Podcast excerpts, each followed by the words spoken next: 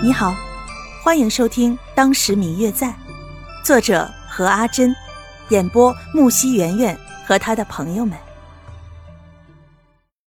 第六集，婚后不久，刘氏便生下了一个乖巧灵动的女儿若秋。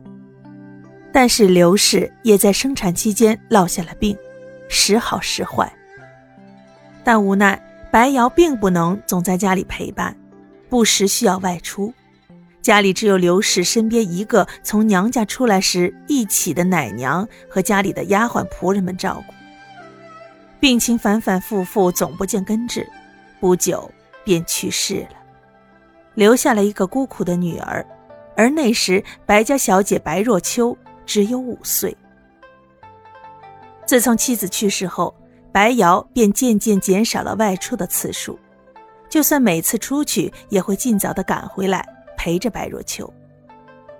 因为刘氏出身书香世家，所以在白若秋很小的时候便教着她读书识字。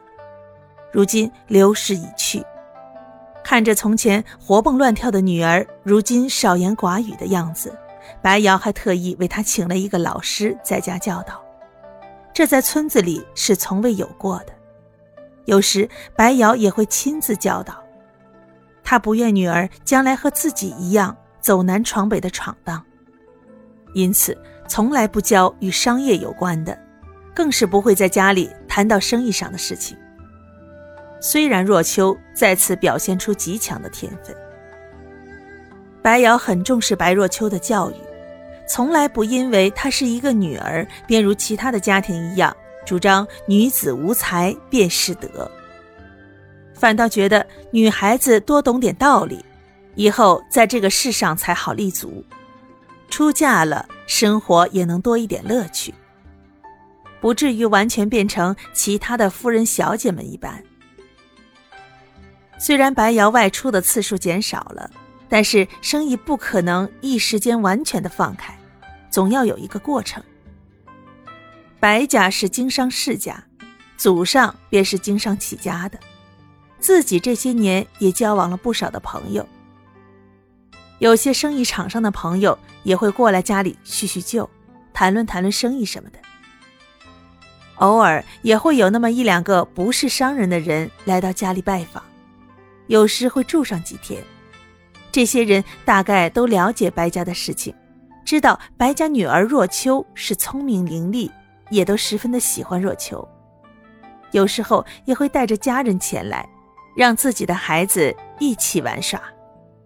后来，为了给若秋更多的关爱，让她有更好的家庭环境和教育环境，白瑶渐渐的退出了商业圈，在家乡置了一些田地，整日在家专门的亲自教导若秋，也没有再续弦的意思。整日的在家研究起诗书来。到了十四五岁的时候，小姑娘就出落得亭亭玉立，长得也是极好看的，颇有她母亲刘氏当年的风采。而且从小练习琴棋书画、诗词歌赋，才气已然不小，而且颇具白瑶的风范，对于江湖侠义之情最是敬佩。眉宇间隐隐透露出来的光彩，并非普通的小家碧玉可比。